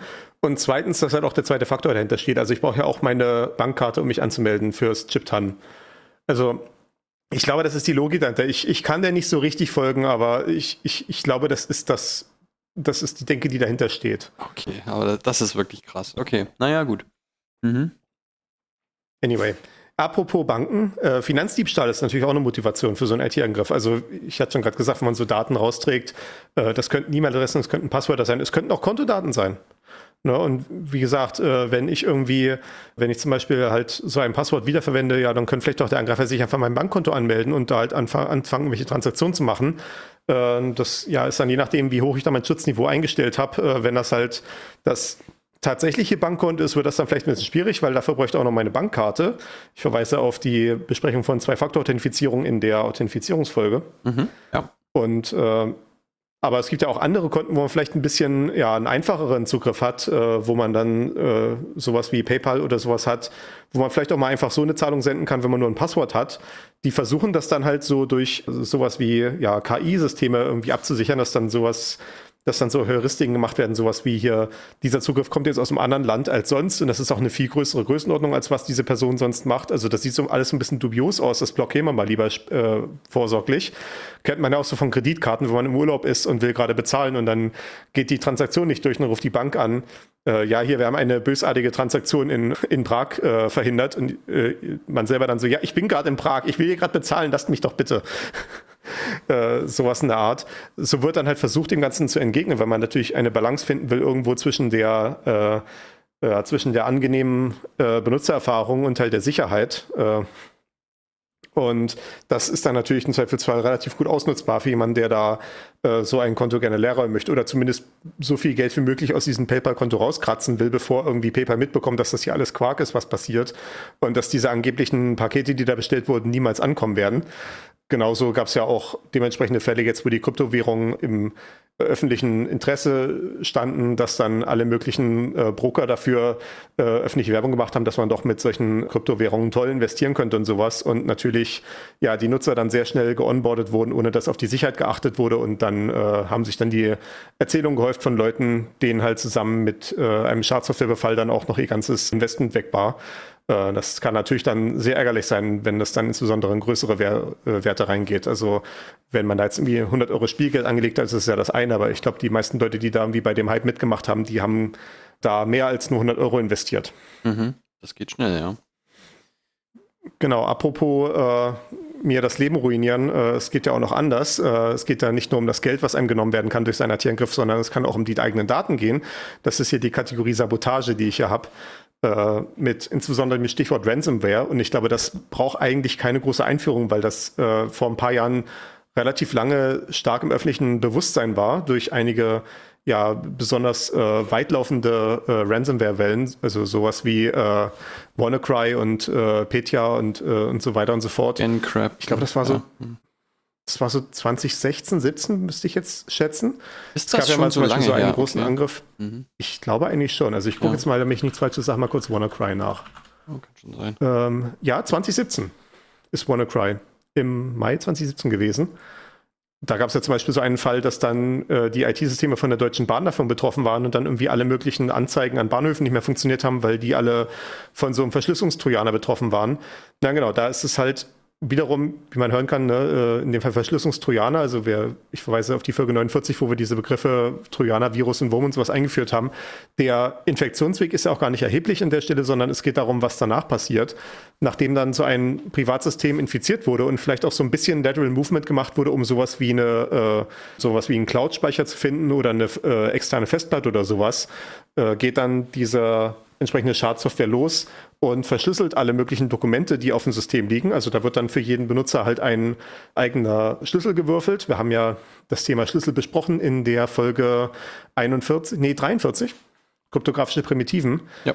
Ähm, und da wird dann dementsprechend einem, ich glaube, ich weiß jetzt nicht, ob das symmetrische oder asymmetrische Schlüssel ist, tut auch, glaube ich, nichts zur Sache, werden dann alle möglichen Inhalte auf der Festplatte verschlüsselt, die irgendwie danach aussehen, dass sie nicht für das Funktionieren des Systems selber verantwortlich sind. Also man möchte natürlich nicht die Programmdateien von Windows selber kaputt machen, weil ansonsten startet das System einfach nicht mehr. Und man muss ja irgendwie noch den Erpressungsbrief anzeigen. Das ist wichtig. Aber natürlich ja. sowas wie. Und die Bezahlsoftware muss noch wenn der, ja, ja, genau. Ne?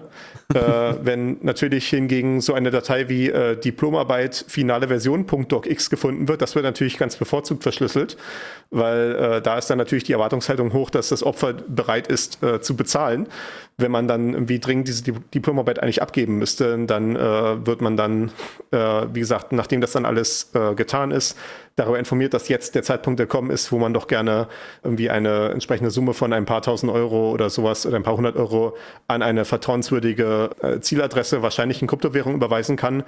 Äh, Kryptowährung natürlich deswegen, weil das halt nicht so ohne weiteres nachzuvollziehen ist durch die Strafverfolgungsbehörden, äh, zumindest nicht ohne äh, ex, äh, extra Aufwand.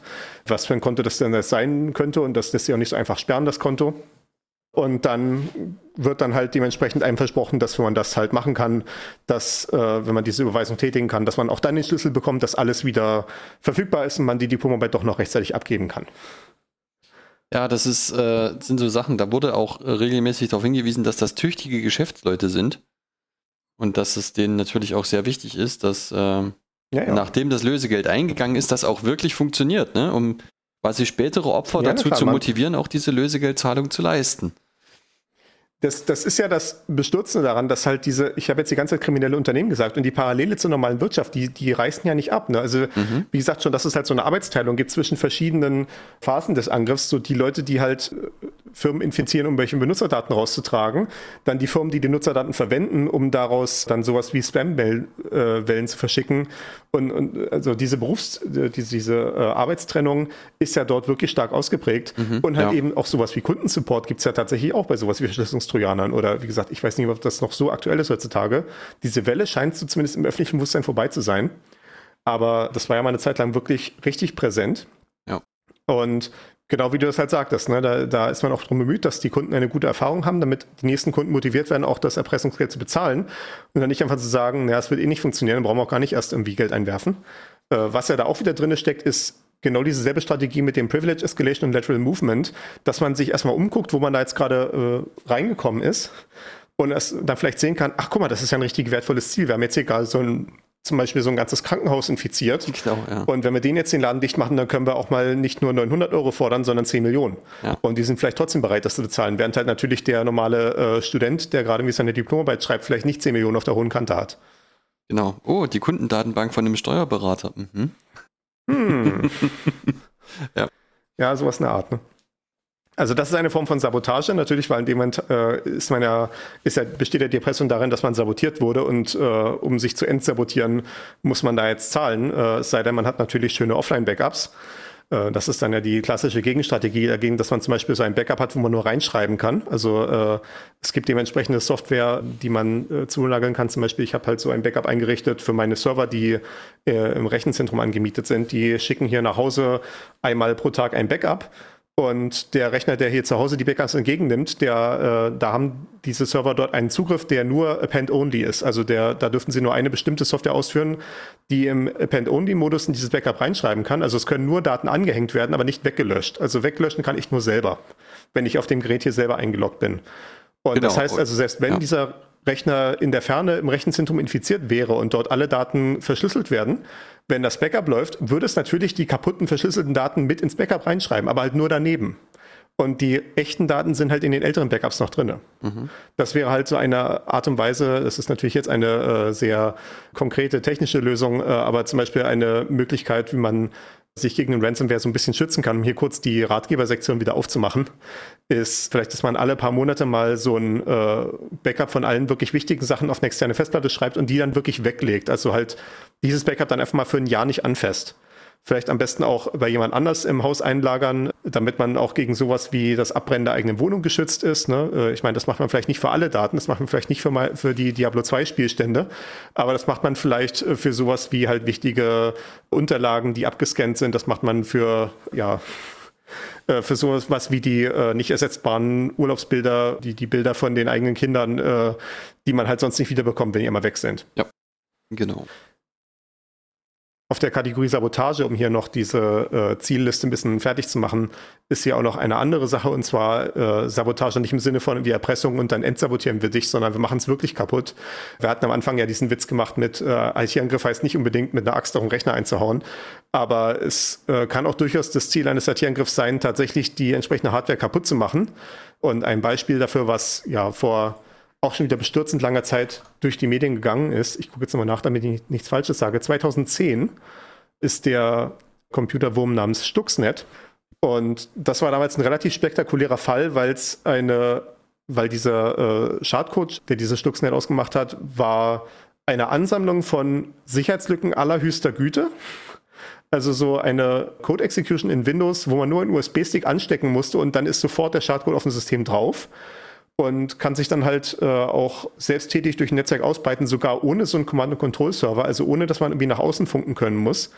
Und ähm, die wurden dann Und, und diese Software Stuxnet wurde vorgefunden oder hat sich dann ausgebreitet in einer Anlage in äh, dem Iran, wo es um irgendwelche nuklearen Sachen geht. Ich, will, ich glaube, eine Anreichungsanlage. Ich glaube schon, ja, Anreichungen. Zentrifugen, genau, ne? ja. Es waren Zentrifugen zu Urananreichungen. So Urananreichungszentrifugen mhm. äh, waren dort diese Anlage äh, eingestellt. Und der Wurm Stuxnet hatte zum Ziel, explizit diese Zentrifugen zu infizieren, also die entsprechende Steuersoftware dafür. Und die Zentrifugen dann äh, zu schnell laufen zu lassen, sodass sie dann aus dem, sodass sie dann in so eine Unwucht reingeraten und dann halt zerreißen. Ja, durch also, ihre eigene Rotation. Ja, ich würde das jetzt nicht beschwören wollen, wie das genau war, aber ich bilde mir ein, dass die so ein bisschen an der Drehzahl gespielt haben, was dann so über Dauer, also was nicht sofort auffällt, aber über Dauer dazu führt, dass die Lager kaputt gehen von diesen Zentrifugen, sodass dann ja. die außer Betrieb genommen werden müssen. Ja. Ja. Also ja, das ist ein relativ spektakulärer Fall. Äh, der auch äh, damals durch die Medien gegangen ist, wo dann äh, diverse Staaten, die dem Iran nicht freundlich gesinnt sind, äh, zuerst vermutet wurden. Ich habe jetzt auch hier nicht alles gelesen darüber, wer, wer tatsächlich, ob es jetzt tatsächlich irgendeine finale Einschätzung gibt, wer es wohl war. Ich sehe hier so an den Überschriften im Wikipedia-Artikel Vermutung zum Auftraggeber Israel, Vermutung zum Auftraggeber Vereinigte Staaten. Ja, also die Staaten, die man so erwarten würde, natürlich, wenn es gegen den Iran geht. Aber äh, soweit mir es bekannt war, ist zumindest nicht nichts offiziell verlautbart worden jemals dazu. Und ich meine, warum auch? Ne? Äh, ich gehe mal davon aus, alle Geheimdienste wissen, wer es war. Es ist wahrscheinlich so eine ähnliche Situation wie mit der äh, Nord Stream Pipeline. Irgendwie so die, die, die äh, entsprechenden Schlapphüte wissen alle schon, wer es war, weil die wahrscheinlich alle im richtigen Zeitpunkt irgendwie auf einer Bank gesessen haben mit so einem Loch durch die Zeitung durchgeschnitten, ne? wie man das so aus den Filmen kennt, und alles ja. mitverfolgt haben. Ja. Ich füge ähm, jetzt gerade in diesem Moment hier einen Link ein von einem Vortrag, den hatte ich in, in der 49 schon mal erwähnt. Ich habe das jetzt nochmal nachgeguckt. Das ist der, den ich meinte, wie Hackback mit der Gesellschaft spielt. Da wird unter anderem auch über Stuxnet kurz gesprochen. Ähm, nicht wesentlich, ja. Aber da geht es eben gerade um so Sabotage, ist da ein, ein großer, großes Augenmerk. Also gerade von ziviler Infrastruktur, kritische Infrastruktur und sowas. Genau, da sind wir jetzt im äh, Bereich Hackback, also quasi schon, ja, also Hackback ja eigentlich, aber es wird CCC mir gerne als Hackback persifliert, weil es äh, ein, weil ein doofes Konzept einen doofen Namen verdient. ähm, das bringt uns aber relativ gut zu der Frage hier, um das Ganze mal zum Ende zu bringen, was kann man auf der Verteidigerseite machen? Äh, und ich habe jetzt als ersten Punkt geschrieben, keine Sicherheitslücken haben Smiley Face. Ähm, das ist ein relativ aussichtsloses Unterfangen. Ähm, ich meine, dieser Fall Stuxnet hat das sogar gezeigt. Das ist ein ganzer Fabrikkomplex gewesen, der nicht im Internet hing und der wurde trotzdem infiziert, eben dadurch, dass da äh, USB-Sticks äh, von entsprechenden Undercover-Agenten oder sowas auf dem Parkplatz verteilt wurden, mit der mhm. Hoffnung, dass das irgendwelche interessierten Mitarbeiter finden und einfach mal anstecken, um zu gucken, was drauf ist. Vielleicht irgendwelche, äh, irgendwelche interessanten Bilder oder sowas, keine Ahnung. Genau. Und darüber wurde dann halt selbst so ein System, was eigentlich air-gapped ist, also was keinen Netzwerkanschluss nach außen hat, sondern halt quasi die Luftlücke dazwischen, also diese Air-Gap, mhm. ähm, die schützt einen davor im Zweifelsfall nicht. Ja, wie gesagt, keine Sicherheitslücken haben, ja, relativ aussichtslos. Man hat ja auch nicht alle Software in der Kontrolle, die man einsetzt. Ne? Also ich glaube, die wenigsten Leute werden hier einfach vom Scratch ihr eigenes Betriebssystem schreiben, wenn man jetzt nicht gerade dieser eine Verrückte ist, der damals Temple OS gemacht hat, oder wenn man jetzt nicht gerade, wie hieß der Typ, der Serenity OS macht. Das ist auch so eine wunderbare Geschichte. Das, kann man, das können wir mal verlinken. Hier Andreas Kling, genau. Das ist so ein Typ, der Burnout hatte. Also der hat in der Softwarebranche gearbeitet hat, ich glaube eine Zeit lang bei Apple und so. Und hatte dann irgendwann Burnout, ist dann in Therapie gegangen und äh, brauchte dann halt irgendwie irgendwas, um irgendwie so seinen Tag zu strukturieren, während die Therapie so lief. Und da hat er dann irgendwie in so einer Blockhütte in Schweden gesessen und hat angefangen, einfach so vom Sketch ein Betriebssystem zu schreiben. Und das ist jetzt irgendwie ein relativ großes Projekt mittlerweile, wo irgendwie relativ viele Leute mitarbeiten, so quasi, ja, um sich aus diesem ganzen um sich aus diesen ständigen Hypezyklen und Schweinezyklus der IT rauszubringen und einfach mal wieder gute Software zu schreiben, so einfach von, von nichts, einfach nur so aus Interesse daran, irgendwie coole Software zu bauen. Und äh, das ist so ein, ja, so ein aktueller Leuchtturm der, der, des antikommerziellen Open Source Mythos, der sich jetzt gerade so die letzten Jahre wieder entwickelt hat. Also kann man sich vielleicht mal angucken, ist eine ganz witzige Geschichte. Und gute Software, die dabei rauskommt. Also natürlich ein paar, ein paar hundert Freiwillige machen natürlich jetzt nichts, was irgendwie die Welt komplett verändern wird von heute auf morgen, aber definitiv Sachen, von denen wir mehr brauchen. Einfach mal Software, die aus Liebe an der, am Handwerk gebaut wird und nicht aus irgendeinem Interesse an die nächsten Milliarden zu machen und was auch immer. Mhm. Ähm, genau, aber die, die, werden sicherlich auch Sicherheitslücken haben, also das wird nicht die Möglichkeit sein. Äh, man könnte versuchen, sichere Programmiermethodiken zu verwenden oder zumindest sicherere. Programmiermethodiken.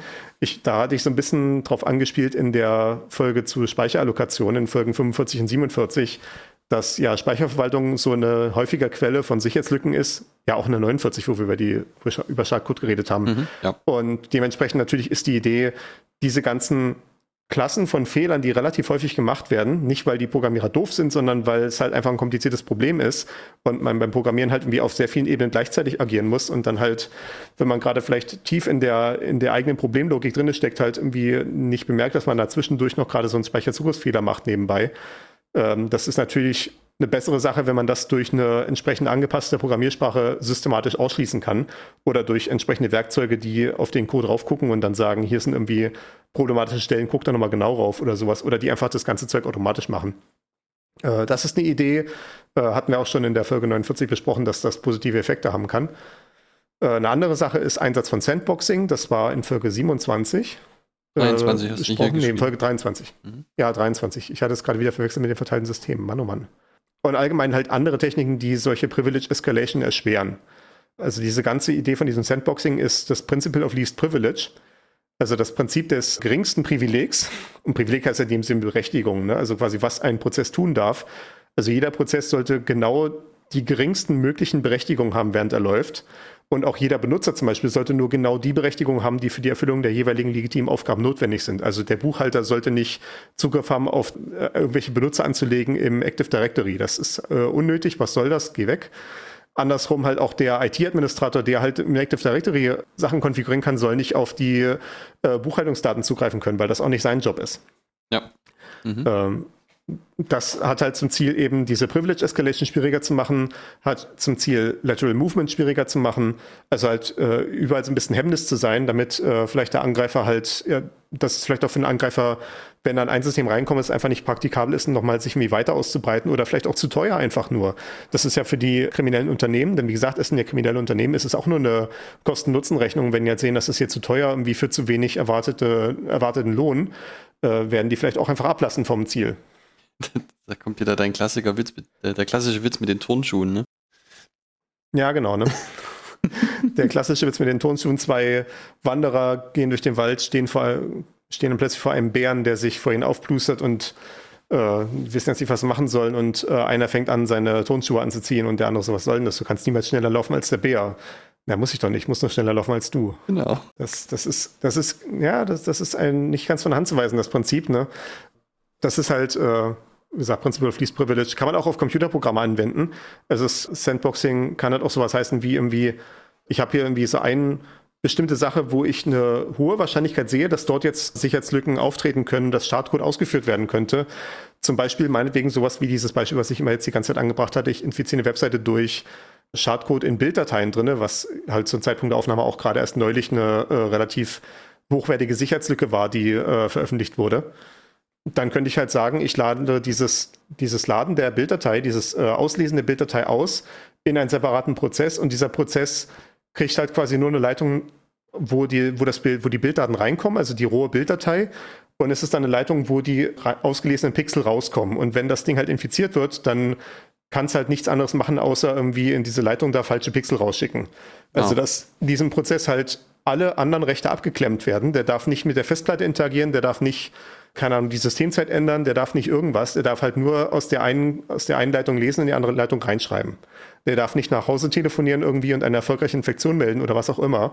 Das ist halt quasi die maximal mögliche Variante von Sandboxing letztendlich. Und natürlich gibt es dann alle möglichen Schattierungen dazwischen, je nachdem, ob halt ein Prozess in der Sandbox auch Dinge tun soll. Also zum Beispiel eine Webseite, die in der Sandbox läuft, soll ja trotzdem vielleicht eine Datei vom der Festplatte öffnen können, wenn der Nutzer das will.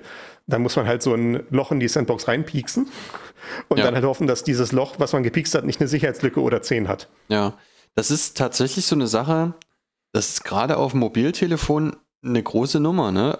also ich habe so seit Jahren schon so ein bisschen Schwierigkeiten damit, irgendwelche Applikationen zu benutzen, die einfach extrem umfangreiche Rechte einfordern auf meinem Telefon, wo, ich nicht so recht nachvollziehen kann, warum eine Taschenlampen-App dies oder jenes können sollte. Ne, weil die muss Nee, das, eben. das, das kann ich ganz einfach nachvollziehen, weil man äh, die entsprechenden Nutzerdaten besonders gewinnbringend verkaufen kann. Und wenn ein Unternehmen eine Wahl hat zwischen einem äh, äh, Einnahmequelle und zwei Einnahmequellen, dann wird es sich für zwei Einnahmequellen entscheiden. Ja, das ist, mag richtig sein, aber es ist natürlich, das birgt natürlich ein enormes Schadenspotenzial einfach durch diese Desensibilisierung. Ne? Ja. Das- Na, und halt dadurch, dass du deine Trusted Computing Base erhöhst. Ich weiß nicht, ob wir Trusted Computing Base schon mal eingeführt haben. Trusted Computing Base ist die Menge von Code, der du vertrauen musst, damit dein System sicher ist. Mhm. Und wenn du halt äh, ein, wenn du halt eine Taschenlampen-Map hast, die aber keine Berechtigung hat, außer die Taschenlampe anzumachen, dann musst du dir eigentlich auch nicht vertrauen können, weil was kann sie mehr machen, außer die Taschenlampe flackern zu lassen? Ja. Ähm, ja, und das kannst du im Zweifelsfall aber auch durch ein, äh, durch ein Force-Quit der Applikation, durch, durch ein äh, forciertes Beenden halt äh, verstummen lassen.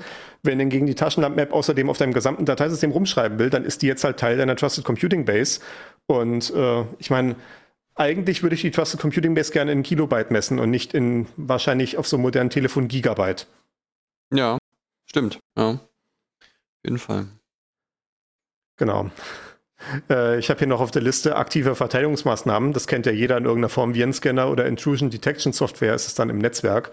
Also Virenscanner, ja, kennt man ja. Ne? Äh, Auf dem PC läuft dann da so ein Programm, was behauptet, Schadprogramminfektionen finden zu können. Also entweder dadurch, dass es eine bekannte Liste von Mustern gibt und wenn dann halt ein bekannter Virus gesehen wird, der einem Muster entspricht, was schon mal äh, in dieser Datenbank von dem Virenscanner drin steht, dann wird halt Alarm geschlagen und die Datei in die Quarantäne gepackt oder gleich weggelöscht oder so weiter. Und die modernen Virenscanner an für sich haben dann auch noch so extra Heuristiken drin, also so Verhaltensmuster, auf die dann geguckt wird. Irgendwie sowas wie, was ich gesa gesagt hatte vorhin, wenn jetzt irgendwie der Rechner vom Buchhalter, der an und für sich äh, nur irgendwie äh, ab und zu mal irgendwie so einen Browser-Tab aufmacht, um mit dem Internet zu reden und plötzlich fängt irgendwie ein Prozess auf dem PC an, die ganze Zeit nach Hause zu funken zu einer ganz komischen IP-Adresse, dann könnte das wohl ein Zeichen sein, dass da irgendwas Komisches im Busch ist und auf diese Art und Weise wird dann da versucht, eine Schadprogramminfektion einzudämpfen, auch wenn man noch keinen Muster von diesem Virus gesehen hat vorher. Ja, ist alles relativ umstritten. Ich meine, das geht dann so weit, dass äh, Virenscanner von äh, einem nicht verschwindenden Teil der äh, IT-Fachgemeinde als Schlangenöl bezeichnet werden. Das ist so eine Anlehnung an diese Schlangen, äh, an diese, an diese Verkäufer so aus dem Ende des 19., Anfang des 20. Jahrhunderts, die durch die Dörfer gereist sind und dann behauptet haben, hier unsere tolle Schlangenöltinktur äh, heilt jegliche Wehwehchen und so weiter und so fort, äh, was natürlich eine reine Betrugsmasche ist. Und genauso äh, ja, wird auch von vielen IT-Leuten reagiert auf die Versprechen, die Virenscanner machen. Äh, gerade auch die Art und Weise, wie sie sich den Kunden gegenüber vermarkten. Dass wenn man irgendwie versucht, einen Virenscanner zu deinstallieren, dass dann die bösen Warnbildschirme kommen mit jetzt bist du unsicher und du musst jetzt hier 40 Euro im Jahr zahlen, ansonsten bist du hier allen Gefahren des Internets ausgesetzt. Also wo dann da quasi eigentlich dieselben Taktiken verwendet werden, die auch die äh, Erpresserschreiben von den Ransomware-Apps dann wie machen. Gut, man kommt weiter an die Daten ran, aber ansonsten quasi das ganze soziale Element ist effekt effektiv dasselbe. Äh, und dann halt teilweise wirklich ja Lügen. Ne? Also zum Beispiel, wenn man irgendwie so einen Virenscanner deinstalliert auf Windows und dann wird behauptet, jetzt bist du unsicher, das ist natürlich eine glatte Lüge, weil sobald man den Virenscanner von McAfee oder Kaspersky oder Norton deinstalliert, geht einfach der Standard Windows Defender an und man ist trotzdem noch durch den Virenscanner geschützt, nur halt einen anderen. Mhm. Einen, für den man kein Geld bezahlen muss. Ähm, was ich auch an Virenscanner problematisch finde, ist, dass halt dass das halt grundsätzlich ein Geschäftsmodell ist, das von der Unsicherheit lebt. Also das ist ja ein Geschäftsmodell, das würde nicht funktionieren, wenn alle sicher wären, weil dann niemand mehr den Anreiz hätte zu zahlen, sondern man muss eigentlich die Kunden in einem ständigen Gefühl von so bedrohlicher Unsicherheit leben lassen, damit sie weiter zahlen, damit sie weiter, ja, ich, ich will jetzt nicht sagen wie Schutzgeld, aber wie Schutzgeld. äh, äh, die Leute dazu zu bringen, halt weiter zu bezahlen. Ne? Während hingegen bei, bei einem, äh, einem Virenscanner, der vom Betriebssystemhersteller kommt, also halt Windows Defender bei Microsoft oder hier Google Play Protect bei, bei Android, da stimmen ja die Incentives. Die wollen einfach, dass man niemals mit diesem Virenscanner nachdenkt und einfach, dass einfach Ruhe ist. Weil das halt im Zweifelsfall für die schlechter Leumund ist, wenn das System ständig infiziert wird mit irgendwelchen Viren oder Schad-Apps oder was nicht alles. Äh, das ist eigentlich eine bessere, äh, eine bessere Anreizstruktur, wenn das vom Betriebssystemhersteller selber kommt. Äh, ja, wie ist gesagt, im Firmenumfeld Eine interessante ist Frage. Das, Virenscanner, äh, das ist wieder Ja. so, ein, so ein Problem, wie das damals auch bei Corona war. Das, was nützt mir denn der Virenscanner, wenn er eh immer nichts findet? Ne? Also für den Virenscanner ist es schon besser, öfter mal Alarm zu schlagen, vielleicht auf falschen. So, nur um so eine, um so eine gewisse, genau, um jetzt, so ein jetzt klicke ich extra Gefühl. auf jeden Anhang. Ja. Ja, Jetzt das klicke ich vielleicht extra nicht. jeden Anhang, damit es sich auch gelohnt hat. Das vielleicht nicht, aber es ist Nein, natürlich nicht. auch wichtig, so ein, so ein Gefühl von latenter Bedrohung irgendwie zu schüren. Ne? Und da kann man Das sind viele Möglichkeiten, ja. gibt es da. Ja. Das gibt es dann auch im Firmenumfeld. Ich glaube, da ist es auch tatsächlich so, dass viele von diesen Zertifizierungen, die man so für IT-Sicherheit kriegen kann, dass die dann irgendwo so einen Haken haben, von wegen, du musst einen Virenscanner auf jedem äh, Endnutzersystem ausgerollt haben. Und dass das dann irgendwie der wesentliche Antrieb dafür ist, diese Virenscanner überall zu haben. Ist zumindest so meine Vermutung. Ich stecke nicht in den entsprechenden Entscheidungsprozessen drin, aber ich kann es mir so vorstellen, dass es dann quasi Virenscanner ist halt auf dem einzelnen Gerät des Endanwenders. Vielleicht auch auf so einem E-Mail-Server, wo man die E-Mail-Anhänge durchscannt, während die durch den E-Mail-Server durchgeschleift werden. Damit man da irgendwelche bekannten Infektionen schon abfangen kann, bevor die im E-Mail-Postfach landen. Auf Netzwerkebene gibt es dann auch sowas, das nennt sich, wie gesagt, Intrusion Detection Software. Also wo man, wo dann halt auch versucht wird, irgendwie so Verhaltensmuster zu finden, die halt ungewöhnlich sind und daraus dann irgendwie abzuleiten, dass das jetzt irgendwie ein Angriff sein könnte und so weiter und so fort. Also so ein, ja, so ein reines Katz-und-Maus-Spiel. Ich meine, ich, ich, will nicht eine Abrede stellen, dass das nicht irgendwie auch die ein oder andere Infektion verhindert, aber das Prinzip ist halt irgendwie fundamental unbefriedigend, so ein Katz-und-Maus-Spiel zu machen zwischen Angreifern und Verteidigern, weil die Angreifer eigentlich immer im Vorteil sind bei, diesem, bei dieser ganzen Sache. Wie gesagt, die können halt äh, einfach mit einem Mausklick irgendwie 10.000 Systeme einfach mal versuchen anzugreifen und irgendwo werden sie schon durchkommen und das ist dann halt durch die Wunder der Automatisierung trotzdem noch hinreichend profitabel. Ja, richtig. Auf einer allgemeineren Ebene, wenn man sich schützen will, als Verteidiger kann man was machen, das nennt sich Threat Modeling. Und äh, ich will auch nicht sagen, dass ich ein Experte in Threat Modeling bin. Ich habe mal einen Workshop mitgemacht auf Arbeit, äh, wo das mal von einem, wir, haben einen tatsächlichen Experten im Team, der hat das dann nach bestem Wissen und Gewissen erläutert. Ich habe so viel daraus mitgenommen, wie man halt aus einem zwei Stunden Workshop mitnehmen kann. Aber die grundsätzliche Idee ist bei Threat Modeling, also Threat ist jetzt nicht wie der Faden, sondern wie die Gefahr. Wie das äh, und Modeling halt Modellierung. Eieiei. Genau, es ist Gewindemodellierung. Wir machen hier Cut. Nein. Gefahrenmodellierung. Wir haben irgendwie unser IT-System, wir, wir, skizzieren erstmal, auf welchen Teilen unser IT-System überhaupt besteht, ne, was es eigentlich machen soll und so weiter, äh, wie verschiedene Komponenten miteinander interagieren, also Komponenten, sei es halt wie einzelne Computer oder Anwender oder sowas, oder sei es auch einzelne Prozesse, die miteinander interagieren, wo bestimmte Daten fließen und so weiter. Und dann gehe ich in diese Grafik rein und versuche systematisch mögliche Angriffe aufzulisten oder Schwachstellen, die halt so ein System haben kann, um dann im nächsten Schritt dann zu versuchen, für jeden dieser Angriffe und jede dieser Schwachstellen eine Gegenmaßnahme zu finden. Also entweder halt, wenn ich weiß, natürlich sowas wie eine Sicherheitslücke ne, in meinem eigenen Code, die behebe ich halt, wenn, sobald ich die halt weiß. Ne? Wenn ich jetzt sehe zum Beispiel, ich habe hier mein Authentifizierungsverfahren, das hat halt irgendwo eine Schwachstelle, dass wenn ich an der richtigen Stelle eine Null schicke, dass ich dann einfach immer reingelassen werde. Ne? Das ist dann einfach eine Sicherheitslücke im engeren Sinne, die behebe ich halt einfach. Also einfach. Kann natürlich auch schwierig sein, wenn das halt ein Verhalten ist, von dem leider die Aktivität von hunderttausenden Kunden abhängt. Ja. Aber äh, das hat zumindest eine klare Lösung. Wenn es jetzt halt eine Sache ist, die ich nicht so ohne weiteres äh, lösen kann, dann kann ich halt, wie gesagt, versuchen, so eine Gegenmaßnahme zu machen. Also wie ich das auch schon beschrieben hatte, was ist denn, wenn ich jetzt eine unbekannte Sicherheitslücke in meinem Webbrowser Bilderdateien äh, Ladecode habe, dann kann ich versuchen, das zu sandboxen. Das wäre dann halt die Gegenmaßnahme. Und auf die Art und Weise kann man versuchen, irgendwie für die offensichtlichsten Angriffe und Schwachstellen halt äh, Gegenmaßnahmen zu machen. Dann führt man die aus und wenn man damit fertig ist, kann man dann nochmal durchgehen und kann dann die weniger offensichtlichen Angriffe und Schwachstellen finden und auch die für die Gegenmaßnahmen machen und immer so weiter mit der Hoffnung, dass man das Risiko dann reduzieren kann, sodass vielleicht nicht 100 Angreifer gleichzeitig in meinem System drin sind, sondern nur noch 10. Ja, okay. Wenigstens das. Ich weiß, es ist mhm. deprimierend, aber ich versuche zumindest das ein bisschen äh, äh, die, die Stimmung hochzuhalten, wenn auch ja. das Thema traurig ist. Ja, äh. ist schon so. Besser als nichts, ne? Wenn, da ja, genau. lieber einen kleineren Schaden. Ja. ja, genau. Nach dem Angriff ist dann oft die Frage, wer war es denn jetzt eigentlich? Also man versucht eine Attribuierung zu machen. Äh, ich weiß gar nicht, ob es im Deutschen Attribuierung oder Attributierung ist. Ich glaube, ich habe beide schon gesehen. Im Englischen ist es Attribution, da ist es relativ eindeutig. Mhm. Es geht darum, einen Angriff, den man jetzt beobachtet hat, der offenbar passiert ist, irgendeinem Angreifer zuzuschreiben.